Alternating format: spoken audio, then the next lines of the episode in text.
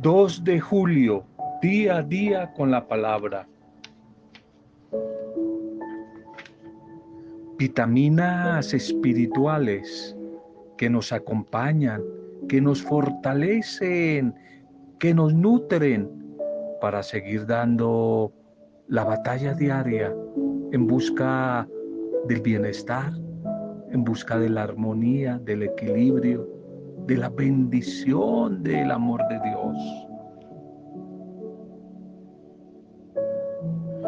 Buscando siempre el bien de nuestros semejantes, es como vamos a encontrar el nuestro.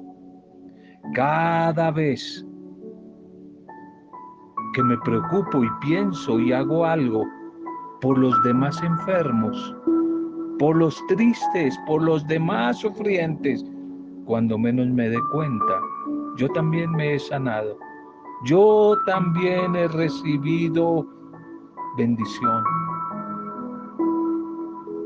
Pero si hacemos el bien a veces por interés, tal vez seamos astutos, pero nunca bondadosos ni misericordiosos.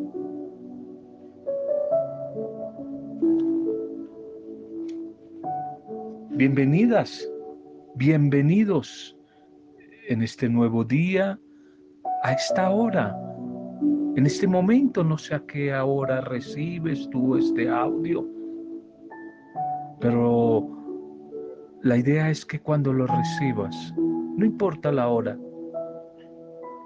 el amor, el amor, el amor de nuestro buen Dios, su bendición te visite y que encuentre en ti como en María de Nazaret, docilidad, disposición para esa visita. Saluda tu vida a través tuyo, un saludo, nuestra oración, una bendición a tu familia, especialmente si están atravesando situaciones duras. Un saludo y una bendición a las diferentes pequeñas comunidades, grupos pastorales, a quien le llegue esta noticia institución, empresas, allí batallones, algunos militares, algunos amigos que están recibiendo este audio en diferentes partes de, de la Armada, del Ejército. Para cada uno de ustedes, allí en lugares de misión, como en el Vicariato Apostólico de Mitú, un saludo para ustedes. Un saludo desde las diferentes realidades oración por tantas dificultades que a veces encontramos en el camino. Algunos no lo hacen saber. Estamos intercediendo por todos ustedes. Oramos unos por otros. En la oración está la fuerza. La fuerza para seguir dando la pelea, para no perder la paz, para no perder la esperanza, para seguir insistiendo y persistiendo y luchando y no dejar de insistir que Dios en su fidelidad, no lo olvides, Dios es bueno, Dios es fiel, está contigo, está conmigo, con nuestras familias en estos tiempos que no son fáciles, tiempos difíciles. Saludo e intercesión por todos ustedes, por todos los que hoy están de cumpleaños, por todos los que hoy están celebrando algún tipo de aniversario. Nuestra oración, nuestra bendición para ustedes y un feliz día despidiéndose y liberándose del pasado, primer mensaje, despidiéndose y liberándose del pasado. Me ha fascinado, me ha gustado mucho compartir un texto de la Biblia. Con muchos de ustedes lo hemos trabajado más de una vez.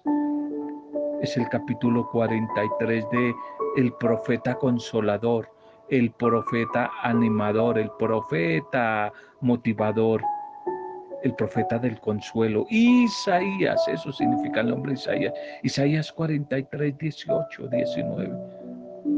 Un texto bien interesante que nos puede también servir hoy, especialmente en estos días difíciles, porque no deja de sorprendernos, al igual que toda la palabra, con la novedad, con la creatividad de Dios que nos reta, que nos invita a no quedarnos en la misma orilla, sino a pasar a la otra orilla, pasar a la otra orilla.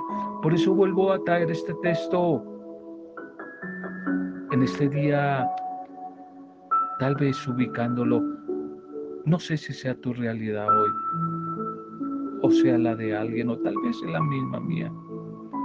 Dice el texto, el profeta a través del texto, voy a abrir un camino nuevo en el desierto y ríos en la tierra estéril. Voy a hacer algo nuevo y verás que ahora mismo va a suceder. Dice el Señor, ya no recuerdes más el ayer, ya no recuerdes más el ayer, no pienses más en las cosas del pasado, que yo voy a hacer algo nuevo. Y ahora mismo va a empezar a aparecer. Voy a abrir un camino en el desierto y ríos en la tierra estéril. Isaías 43, 18, 19. No vale la pena. ¿Por qué? Porque ese masoquismo. No vale la pena seguir trayendo a la memoria lo que nos ata, lo que nos roba la paz, lo que nos trae tristeza, lo que nos imposibilita para crecer, las ataduras, los malos recuerdos del pasado. Lo que hay que recordar del ayer y traer los, los momentos alegres, los momentos buenos. Pero ¿para qué seguirnos atormentando con lo que no fue o fue en el pasado un instante triste de dolor, de vacío, de incomprensión? ¿Por qué seguirlo trayendo a la memoria? Cuando Dios está esperando que de una vez y para siempre yo le entregue esas heridas, esos recuerdos tristes del ayer, que Él quiere sanar. Dios que quiere presentarse sanando todas esas heridas del ayer. Y quiere que restablezcamos con Él nuevas relaciones de paz, de salud, de equilibrio. Ya no esas relaciones equivocadas del ayer, relaciones llenas de egoísmo, de envidia, de celos, que nos hicieron tanto daño. No podemos seguir sufriendo por lo que ya fue, por lo que ya pasó, por lo que ya sucedió hace meses, años, días, ya pasó y punto. Hoy es el momento de hacer un alto en nuestro camino, una pausa y concentrarnos ya no en el ayer, sino en el hoy. No sigas mirando ayer porque tal vez Edith, la, la, la mujer de Lot, allí en el libro del Génesis, ante la destrucción de Sodoma y Gomorra, la orden del Señor a través de los ángeles, salgan inmediatamente de ese ayer de Sodoma y Gomorra. Y cuando estén lejos, que nadie vuelva a mirar para atrás, que nadie vuelva atrás. Y esta mujer miró para atrás y ya sabe lo que pasó quedó convertida en estatua de sal. Si seguimos mirando atrás, nos vamos a paralizar, nos vamos a llenar de nuevo de miedo, de desconfianza. Es el tiempo, aunque los días del presente son duros, difíciles, pero es el tiempo de concentrarnos en el hoy, en nuestra realidad, en lo que estamos haciendo, en lo que queremos hacer o proyectar para el mañana, en lo que estamos viviendo. Pero para dejar ese pasado atrás, es importante vivir una experiencia de fe. Sin experiencia de fe, es decir, sin encuentro personal con Jesús, el Dios de la vida, de su espíritu, a través de la oración. Ese es el objetivo de la oración y de la palabra. Moverme, empujarme, provocar en mi vida encuentros personales de intimidad con ese Dios es Jesús. Y desde ese encuentro a través de la oración, experimentar su perdón. Si hay que pedir, no lo has hecho, pedir perdón por los errores que cometiste en el ayer, es la oportunidad que hoy lo hagas. Pidas perdón, perdones a los que te hicieron daño a través de esa misma oración. Y te despidas, te desprendas, te desprendas de ese pasado un pasado ya reconciliado te va a traer la paz, te va a traer el bienestar, te va a traer la salud. Ya que a veces muchas de esas heridas del ayer nos han atado, nos han limado nuestro, nuestro entusiasmo. Esas heridas a veces son tan grandes que exigen un diálogo, un diálogo con el Señor, sacar toda esa herida, ese veneno que tenemos. Y a veces, claro que sí, a veces necesitan de no solo de la oración, sino de una ayuda, de un animador espiritual, eh, de una ayuda psicológica. Necesitan muchas veces no solo la oración, sino ser escuchado, sacar todo eso que tengo por dentro. Ayuda con alguien eh, acertado, mujer, hombre, espiritual, con un psicólogo, una psicóloga, a veces un psiquiatra, alguien que me pueda ayudar también, que me pueda motivar a seguir adelante. Pero ante todo, primero Dios, primero y siempre y el todo Dios. Dios, experiencia de fe con Él, la oración, el encuentro con la palabra, a veces también es necesario que cada uno tenga libertad para no seguir rumiando todas esas situaciones negativas y para dejar a un lado esas ideas fijas. Fija, la mente se paralizó en el ayer para muchas personas. No tenemos que estar recordando hasta ahora lo que nos causó tanto daño en el ayer. A veces es necesario alejarme de ambientes de personas que me quieran devolver al atrás, me quieran recordar ese pasado. Es mejor evitar el hablar de esas cosas, a veces para podernos liberar de ellas de tantas consecuencias negativas del ayer. Pero si no las he sacado, no las he conversado, hay que vomitarlas, hay que sacarlas. Ese presente, el hoy, está en tus manos. En nuestras propias manos está. Eso es lo más importante. Por eso no desperdicies más el tiempo. No dejes que pasen los días sin que te atrevas a despedirte y liberarte definitivamente del pasado tormentoso que, que te ha esclavizado, que te ha parado, paralizado. Decídete hoy Decídete de, de la decisión de hoy, de tu presente, de tu presente de libertad. Así vas a construir un mañana libre, un mañana mejor, un mañana mejor. Pidámosle al Señor que Él siga abriendo caminos de vida nueva para nuestras vidas, que sane nuestro corazón, que llene con su espíritu todo vacío, allí donde había dolor, donde había herida. No lo olvides, dice el Señor. Ya no recuerdes más el ayer. No te quedes en el ayer. No pienses más en las cosas del pasado, que yo voy a hacer algo nuevo y verás que ahora mismo va a aparecer. Voy a abrir un camino en medio del desierto que estés atravesando y ríos en la tierra estéril. Si hay en tu vida esterilidad, aridez, se queda en alguna área, el Señor quiere convertir ese desierto a través de su espíritu en un vergel. Tu desierto, en medio de tu desierto, quiere hacer un camino, ríos en la sequía. Qué hermosa promesa. Creámosle a esas promesas de amor, de bondad el Señor hoy comparte con nosotros. El mensaje litúrgico para este día, titulémoslo Titulemos el mensaje para este día. Quiero misericordia y no sacrificio, dice el Señor. Esto lo trabajamos mucho en el tiempo de la cuaresma. No tantos sacrificios. Lo que Dios quiere es misericordia.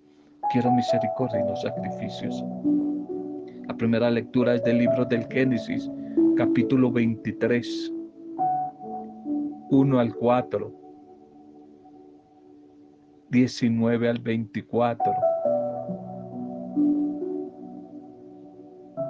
y 62 al 67 del capítulo 24. Saltamos al capítulo 24, 1 al 8 y 62 al 67. A veces es como medio enredado, como nos cortan los liturgistas, los textos bíblicos. Por eso yo siempre les recomiendo a la gente que se pegue de una el viaje y lea todo el, el, texto completo, así lo vamos a entender.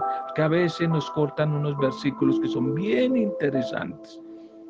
Quiero misericordia y no sacrificios. Dios en su designio universal, y no lo olvides, misericordioso, un plan, un proyecto para todos, no solamente para unos, es universal. Y ahí va su misericordia. Él quiere seguir obrando, obra y orienta todo hacia el cumplimiento de su voluntad, sobre las personas, sobre su pueblo y sobre toda la humanidad como nos dice su misma palabra. ¿Qué nos dice? Que Dios quiere que todos los las mujeres y los hombres se salven, no se condenen, se salven y lleguen al conocimiento de la verdad. Esa verdad es su Hijo Jesús. Para que todos tengan vida en su nombre, no muerte. Recuerde que no seguimos al Dios de la muerte, sino al Dios de la vida. Y llegados ya casi al final de sus largas vidas. Eh, Abraham y Sara, después de haber sido bendecidos, bendecidos, piden que llegue otra bendición, la esposa para su hijo Isaac, para que se siga eh, promoviendo, desarrollando la dinastía. Que esa esposa para su hijo sea de su misma sangre, que sea traída de su propia parentela, con el fin de ir cumpliendo así con la alianza establecida con el Señor. Dios es bueno y siempre hace el bien, por eso hace que todo vaya sucediendo de la mejor manera. Obra tan naturalmente que aparentemente no se deja ver, se vale de las personas, se vale de las realidades, de los diferentes acontecimientos, para que todo vaya saliendo como Él lo ha planeado, contando evidentemente con las decisiones y las acciones libres de las personas. Pero Dios dispone, como va a decir San Pablo, todo para el bien de sus elegidos. Por eso aquí en el texto de hoy, el criado va, busca y encuentra ante los familiares de Abraham una mujer, Rebeca, una mujer adecuada, conveniente para Isaac, que desprendido del afecto ya materno, haya en su mujer una compañía y una ayuda idónea para su vida y para la realización de los planes de Dios. Este texto de esta primera lectura nos presenta como dos momentos importantes de la historia de la salvación. Por una parte, el relato de la muerte sepultura ya de Sara, que sirve como de pretexto para mostrarnos cómo, aunque la narración de los últimos capítulos de este ciclo de Abraham se han desarrollado teniendo como escenario el país de Canaán, lugar geográfico en el que el patriarca ha ido levantando altares y practicando el culto al Dios que le ha prometido poseer ese territorio y tener allí mismo una descendencia numerosa. A pesar de esto, Abraham no posee propiedad alguna en este territorio. Y hoy la muerte de Sara le obliga a comprar un pedazo de tierra para sepultar los huesos de Sara. Y Abraham siendo un extranjero, acoge los hábitos y costumbres de estos pueblos, de estos nativos, de este lugar. Es importante tener presente que el negocio hecho por Abraham para adquirir el terreno para la sepultura de Sara podría aquí interpretarse como un anticipo de la posterior conquista y posesión del territorio completo de Canaán. Con lo cual, quizás, como diría por ahí un estudioso de, del libro de Josué, podríamos hablar de el don de una conquista, el don de una conquista a esta tierra, es decir, la tierra que Dios promete ha de ser conquistada, pero con la ayuda de Dios. De modo que se evidencia una vez más que todo don de Dios, todo regalo, toda dádiva de Dios lleva siempre implícito en su interior una misión, una tarea para la mujer, una tarea para el hombre. Aquí el terreno comprado en Hebrón se constituirá más adelante en un santuario en el que serán sepultados los patriarcas y matriarcas también de Israel, mujeres y hombres. Además de Sara, allí también serán sepultados Abraham, Isaac, Rebeca, Lía y Jacob. Y el otro momento importante que menciona el texto en esta primera lectura corresponde al anticipo, al anticipo, al preludio, podríamos decir, de lo que será la boda de Isaac. El ciclo de Abraham, de Abraham termina así la vida. Unos terminan, se están yendo, otros están naciendo. Unos mueren de lo que sea por COVID y otros están naciendo. Para que otros inicien, se necesita que otros terminen. Así la vida.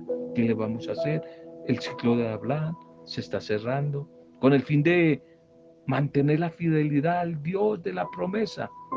Este relato de hoy nos quiere empezar a presentar como dos ideas centrales que más adelante se constituirán en norma para el comportamiento de todo el pueblo de Israel. Primero, la importancia de no tomar por esposa a las nativas de Canaán. Y segundo, no regresar al país de origen de Abraham. Por esta razón se pone mucho énfasis en la promesa de la tierra, la tierra. Alcanzar la promesa requiere fidelidad. Ese es el gran mensaje de hoy. Fidelidad. El salmo para hoy es el Salmo 105. Salmo 105. Da gracias al Señor porque es bueno, Eterna es su misericordia, da gracias. Este orante, el salmista de hoy, tiene como tres puntos importantes, desde los cuales el animador, este ministro de alabanza, el autor, este orante aquí, nos quiere invitar a meditar en la voluntad de Dios. Primero, nada que hacer. Un énfasis. Dios es bueno. Dios es bueno, diría un gran amigo, un saludo para él. Heiler, Heiler, un saludo para ti. Dios es bueno, porque su misericordia es eterna. Segundo, si respetamos el derecho y practicamos la justicia, estaremos siempre cubiertos y protegidos por el amparo, la protección de Dios. Y tercero, quien le es fiel a Dios, con confianza podrá pedir la visita de Dios, la compañía de Dios, la bendición de Dios y esperar de Él su pronta respuesta. De modo que podemos quizás concluir con este salmo, con una animación, exhortación que bien se puede resumir del contexto teológico que el salmista propone. Ten fe, ten fe, Pon tu confianza en el Señor, espera en Él y no te impacientes y alégrate siempre en el Señor. El Evangelio para hoy, Mateo 9, 9, 13. Mateo 9, 9, 13. Quiero misericordia y no sacrificios. No olvides el título. Y aquí va a decir el Señor. No tienen necesidad de médicos los sanos el que está sano, ¿para qué el médico? ¿Para qué las medicinas si está sano? ¿Quién es el que necesita del médico y de las medicinas? El que está enfermo. Misericordia quiero y no sacrificios. Y hoy Mateo y su comunidad nos quieren presentar la narración de la vocación de Mateo, a quien en los otros evangelios, Lucas y Marcos, lo llaman Leví. Mateo aquí es, Mateo, te lo recuerdo, significa regalo de Dios, regalo de Dios. De este texto, hoy el narrador nos dice que Mateo era un recaudador de impuestos algo así parecido a que trabajaba en la DIAN. Y Mateo invita a cenar a Jesús a su casa. Está compartiendo con él. Y en esto llegan ahí, se aparecen los fanáticos religiosos que excluyen los fariseos, quienes al verlo le preguntaron a sus discípulos en tono acusador, ¿Cómo así? ¿Cómo así? Porque su maestro come con pecadores, come con recaudadores de impuestos. Estos personajes, recaudadores de impuestos, eran dentro del judaísmo eh, de la época de Jesús, considerados verdaderos enemigos del pueblo. Por tanto, eran excluidos y marginados sociales, porque los recaudadores de impuestos, también llamados publicanos, eran colaboradores y cómplices de los invasores romanos. Y por tal razón se les consideraba traidores y enemigos del pueblo, desleales con el pueblo. Y este trabajo de ser publicanos o recaudadores de impuestos. Este oficio se hacía más intolerable, aun si tenemos presente que los publicanos obtenían también grandes beneficios para ellos a través de esta extorsión. Hoy diríamos, cobraban comisiones, las famosas mordidas o coimas que algunos hablan, cobraban comisiones o sacaban tajada a su favor. Por eso se les consideraba también explotadores. Al apelativo de publicanos se les suma el de pecadores.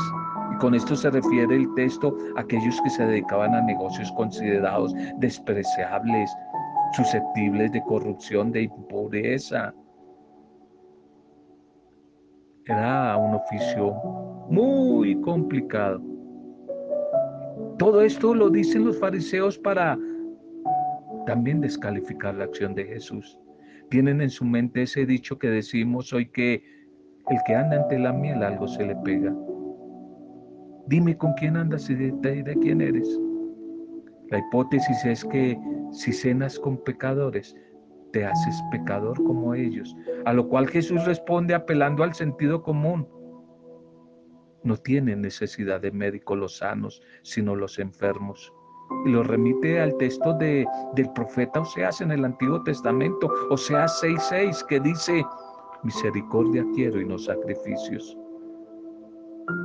Les pregunto ahora, ¿no es esto una buena noticia hoy en el mundo que estamos viviendo? ¿No es una buena noticia para ti, para mí? Un Dios que se acerca para salvarnos y no condenarnos. Es quizás como la madre que no le das contarse de todo cuanto va a cambiar los pañales de sus hijos. Solo por amor mete la mano sin miedo, pero nos lava, nos deja limpios. Ese es amor. Ese es el amor de Dios.